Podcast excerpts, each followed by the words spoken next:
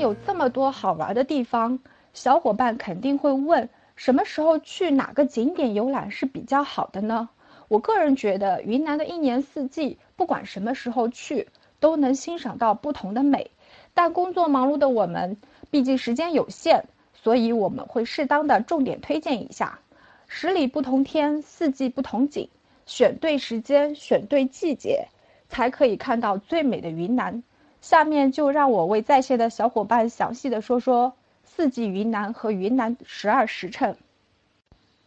每年的两到四月的春天，最佳的去处是罗平。二十万亩油菜花在罗平坝子竞相开放，放眼望去是一片一望无际的金黄，让人不得不感叹罗平是金玉满堂的故乡。每年的两月初到三月底，罗平都会举办国际油菜花文化旅游节。在节会的期间，会举行大型的焰火晚会。花海自行车赛，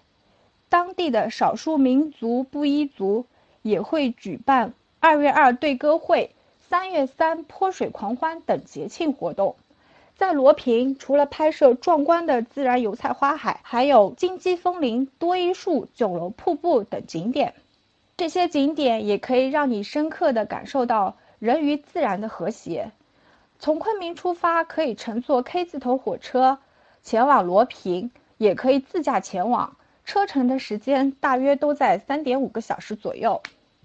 除了罗平，春天的昆明更是花的海洋，桃花、樱花、海棠花争先恐后的盛开。圆通山云南大学石林景区是昆明赏花的绝佳场所，但最让我震撼的则是昆明的兰花楹，上千株的兰花楹，蓝紫色的，像一串一串精致的小风铃般的花朵。成片成片的开，随风摇曳，美成一幅画。最佳的观赏地是在昆明的教场中路，这条路也因此成为了昆明新晋的网红打卡地。兰花楹的花期只有十到十五天，所以四五月来昆明的小伙伴千万不要错过了。五到八月的夏天，可以选择去丽江或者香格里拉，那里是绝佳的避暑胜地。夏天的香格里拉是充满大地生机和力量的季节，巅峰上的积雪缠绕着白白的云雾，山峦间苍翠欲滴，郁郁葱葱，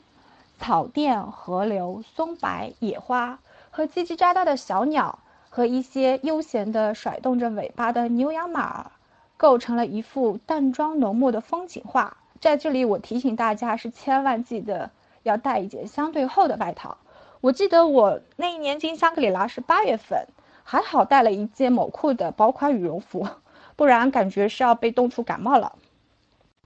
除此之外，还可以选择去普者黑。普者黑是彝族话，意思为盛满鱼虾的湖泊。在这片水域上生长的万亩野生的荷花，六月底粉嫩色的荷花星星点点开始出现在普者黑的湖上。等到七月，成片的荷花开满湖面，美不胜收。除了赏荷能让自己的心沉静下来和炎热的天气对抗，也可以选择在普者黑的湖面上和小伙伴们一起尽情的打水仗。最激情的水仗，分分钟能帮您消暑。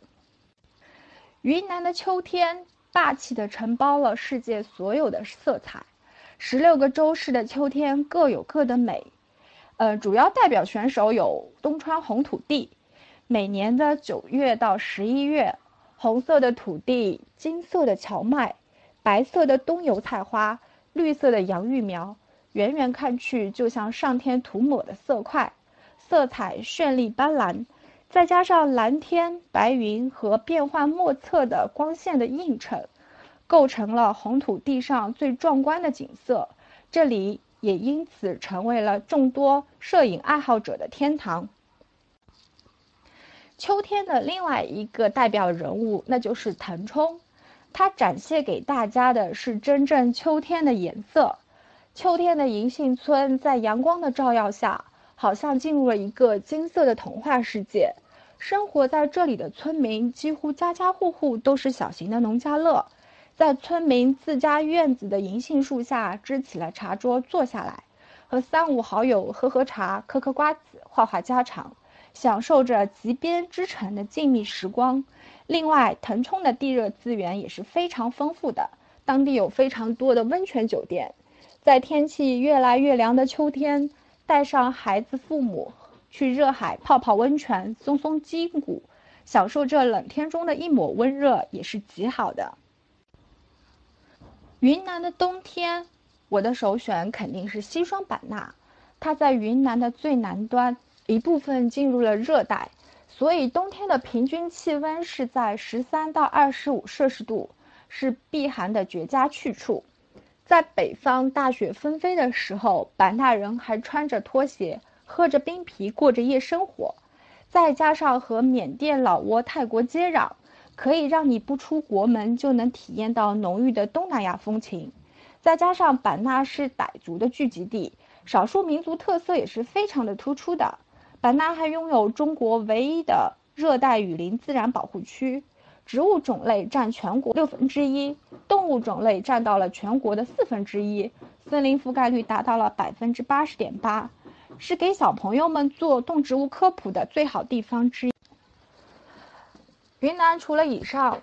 我给大家介绍的最美的四季外，我认为云南还有一个最美的十二时辰，它每一个时辰都有自己独特的味道。但是考虑到我们每次的出行时间还是非常有限的，而且旅途中总是要保证充分的一个休息时间，所以我把我认为最漂亮的、最美丽的、最佳精华的时辰分享给到大家。卯时，也就是早上的五点到七点，这个时候呢，我会带大家去梅里看日出。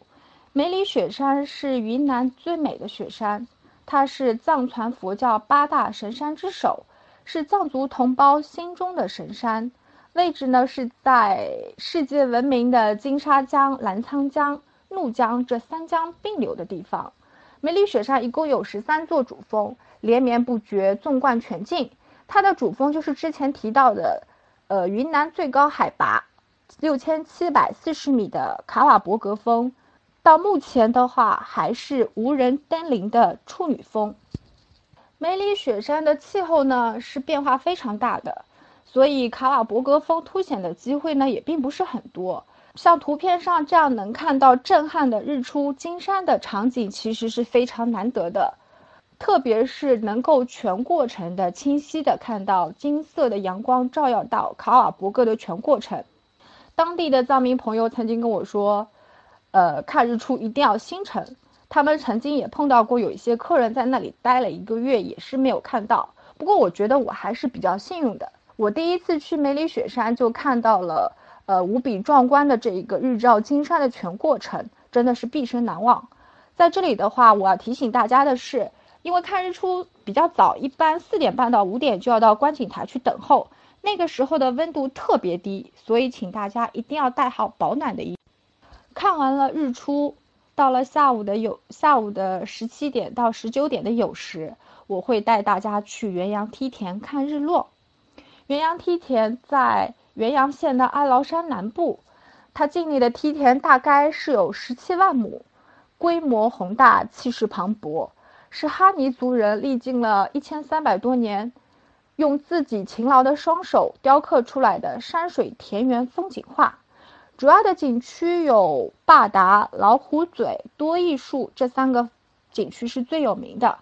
每年的秋收，也就是十一月到来年的三月，会进入梯田的一个蓄水保养期。这个时候是元阳梯田游览的最好时机。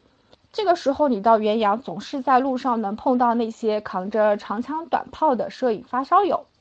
吃完了晚饭，接下来的活动就是安排大家陪我一起去欣赏泸沽湖的漫天繁星。泸沽湖近来是云南最热的目的地之一，它的位置位于云南和四川的边界，平均的海拔呢是在两千七百米，是云南省最高的湖泊，素来有高原明珠的美称。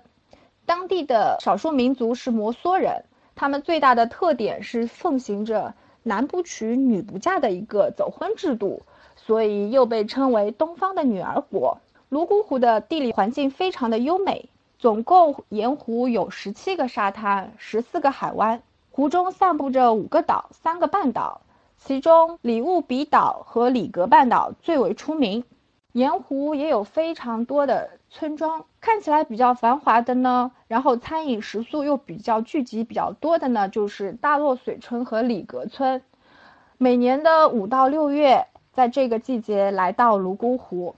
白天可以进行环湖游，晚上则可以躺在摩梭族特有的猪槽船里看星星，手里轻轻地拨动着清冷的湖水，偶尔还能拂过湖里特有的脆弱而又美好的、形状看起来像睡莲的一种特色的植物，叫做水性杨花。然后呢，放空自己，静静地享受泸沽湖宁静的美好。